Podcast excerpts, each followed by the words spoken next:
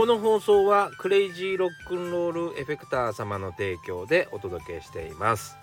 おはようございます。バートマンです、えー、僕はギタリストやっております。ギタリストの傍ら書き込みギタラボというですねギタリスト専用のオンラインサロンなんかも運営しております。皆さんの見ている画面の下の方もしくはですねコメント欄をポチッと押してぜひチェックしてみてください。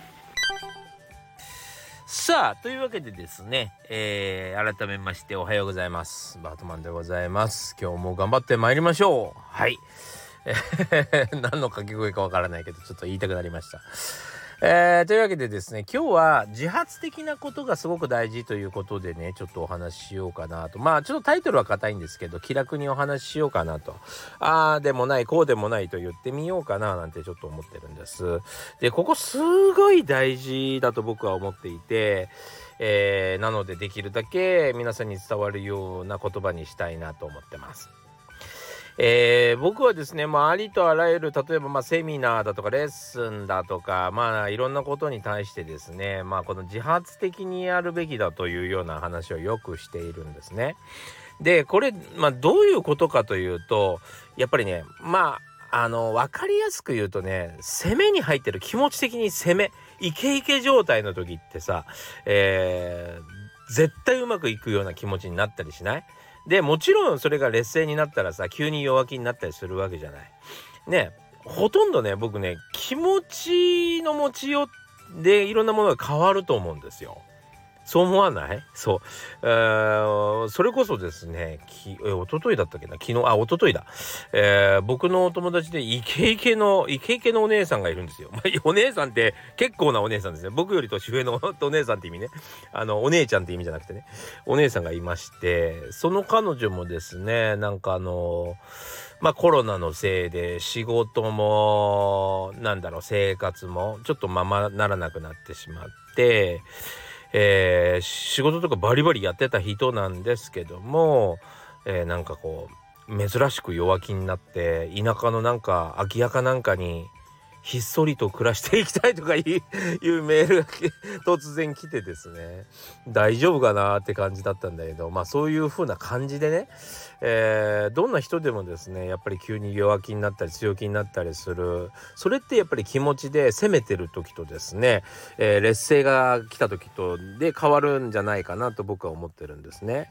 であのまあちょっとそれそれはすごいちょっと大げさなところから話始まっちゃったけどあの簡単なもっとすごい小さな世界で言えばですね僕あの結構日課のように譜面読みをするんですね。ギタリストって譜面、ギタリストって言って、なんていうの、ぼやかすとずるいんだけどさ、俺は譜面が弱いのね。でもギタリストって結構弱い人が多くって、あの、ギターがね、譜面読むのにあんまり適してないというか、まあちょっと理解しにくい構造になってるっていうのもあるんだけど、あのー、それこそ子供の時からクラシックとかやってない限りはですね譜面に強い人ってあんまりいないんですよ。ね。みんなそんなもんだみたいな言い方してなんか自分を守ろうとしてる感じが出 ちゃってるけど。あのなんかまあその譜面が弱くて譜面に譜読みをしているんですね。ただ僕は子供の時からまあ中学生ぐらいの時からえー、母親に、えー、歌わせてですねあの僕がコードを弾いてギターのコード若干伴奏してあげるってことですね。伴奏してあげるみたいなことをずっとやってたんでよく付き合ってくれましたよね母親もね。そうずっとやっていたのであのー、すごくコードを読むことは慣れちゃったんですよ。今でも得意って思うぐらい得意なんですね。でその時のやっぱりね気持ちの差っていうのはあるんですよ。コード譜は読めるよねって思っている頭と反面音符を一個一個読んでいくのが苦手だよねって思う時とやっぱあってやっぱし良くないんだけどコード譜はこんなに読めるのに、えー、おたま着手は読めないっていう気持ちでやってなんかもうスラスラ読もうとしちゃっている。なんかこうわかる？そう。コードコードを読んでるみたいにスラスラ読めるもんだとして取り掛かって失敗すると自分に腹が立つみたいな状況が精神状態があるわけよ。これダメなんですよね。要は簡単な言葉で言うと焦りですよね。そう早く上手くなりたいと思いすぎて、えー、焦ってしまう。だからこの気持ちを一旦捨てて、えー、もう音符一個一個しか読めなくていいんだと。それこそあのもうなんつったらいいのかな。まあパッと見てその音符見て「そうはい次はファ 次はラ」みたいな。それこそ何て言ったらいいかな。なんかこうゲームをやってるかのようなっていう感じって言ったらいいかな。そうなんかこうそれこそなんだろうね。まああのフラッシュ演算みたいな感じかな。なんかね。一瞬で答えるみたいな。そう。あのあの感覚で楽しんでやればすげえ楽しいじゃんってことが分かったわけですよね。えー、それからですねもう本当にあの非常に僕の中では楽しいものに変わりましたそんな感じでですね攻めの姿勢を持てるかというか楽しんでやる方法が、えー、自分で作れるかどうか要は楽しんでやる方法に方法を自分でなんとか見つけてこれ楽しいじゃんと思うところを見つけてそこまでとりあえず、えー、我慢して続けられるかどうかみたいなところが結構大事なんじゃないかなって思ってるわけですよ。えー、ちょっと CM 入れましょうかね。何歳からでも早弾きはできる。早弾きを諦めた大人ギタリストに夢を達成させた革命的な方法を詰め込んだ一冊がヤマハから発売。プロギタリストであり3.5万人 YouTuber 末松和人の1日10分40歳からの早弾き双方革命。購入は Amazon 全国の書店にて。というわけでですねあのそのこれ自体がそのなんか自分に対してのその問題みたいなものに対してですね、えー、やりたいことに対して自分が叶えられないものに対してこうゲームゲーム性とか、えー、楽しむ方法とかまで分かってしまえば僕は誰でも何でもできると思ってるんですね実際僕がそうだから。で、えー、今実際僕は英語もやってますが英語の楽しみ方もずっとわからなかったんですね。そうなんか覚えなきゃいけないというなんかこう責任だけみたいな なんかこう義務感っていうか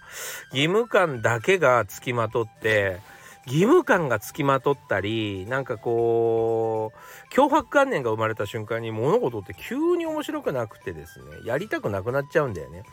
だからあのそれって僕はもう本当に良くないと思っていて要は僕は僕は自発的に英語に取り組めるようにしたいなと、思って思って最近はですねやり方を変えて先生にお願いしてですね僕のペースでやらせてもらうようにして非常に生意気で 申し訳ないんだけど、えー、とにかく自分のやる気が出るようにしてなんかこう自分のペースでやるようになってからもう英語がめちゃくちゃ楽しいんですよ。そうそんな感じなんだけどねなんかこの、うん、どうやったら自分の自分が楽しめるようにえー、ゲーム性を持たせられるかとか楽しめるかみたいなことをですね、えー、結構いろんなところで僕は説明していたりするわけですよ。セミナーとかそうだなまああのサロンの中でもそうですし YouTube もそうですしね。そういうのを伝えようと思ってるんですねどっちかというとね。そうなんだけどえーと、それにも文句言う人もいるっていうのはまあこれはまあアンチなんでほっといてもいいんですけどもえ、そういう説明されてもなんかいまいち何を言ってるのかわからないっていう、えー、人たちがいるわけですよね。でそれなんでなんだろうなってこんなになんかそう楽しみ方？であなたはギター弾きたいわけじゃない？で俺はギターの楽しみ方を教えてるわけじゃない？なんであの利害が一致してるのに、えー、なんでこう素直に乗ってもらえないんだろうみたいなことをよくあの思ってた時期があったんですよ。でもねある日ね分かったんですよね。すげえ分かったんですよね。でここが肝なんですけどもやっぱり普通なんかこう例えばだ誰かのために仕事をしている例えば誰かの会社に勤めるとか誰かのお店で働くとかバイトとかっていうことをしている人たちっていうのは、えー、非常にこうストレスがかかってる状態なわけじゃないですか日常のストレスがすごいわけですよね。でこの人ストレスだわーっていう人とかもいたりしてでもバイトだったり社員だったりするとその人から逃げられなかったりするでしょだからこそそのやっと解放された時間ねこう空いた時間は、えー、ストレスを発散するための時間に使い使いたいわけですよみんな。ねそうそこがあの問題ですよね。そうそこから本当はさそのストレス解消にもなるんですよ。本当はね自分で自発的に始めることを覚えちゃえばだってギター弾くのとか楽しいんだもん英語覚えるの楽しいし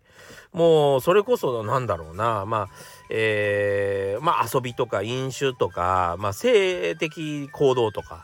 えー、そういうのと同じぐらい楽しいんですよあの全部。もうもう一回わあもう一回やりたいみたいな感じで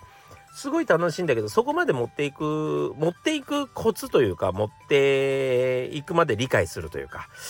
ね、えー、そこまでがちょっと大変なんですよね。そう。だから、えー、なんていうのかな、ついついすごく簡単な方、まあ、例えばお酒を飲むだとか遊ぶだとかね、えー、いうことに行ってしまうわけですよね。で、大谷選手がさ、そう今ちょっと話が急に変わるけど、あの、野球の大谷選手がね、もう遊びたい、飲みたいっていうのはわかるんですけど、それじゃあ優勝できんのですよって言ったの有名な話じゃない？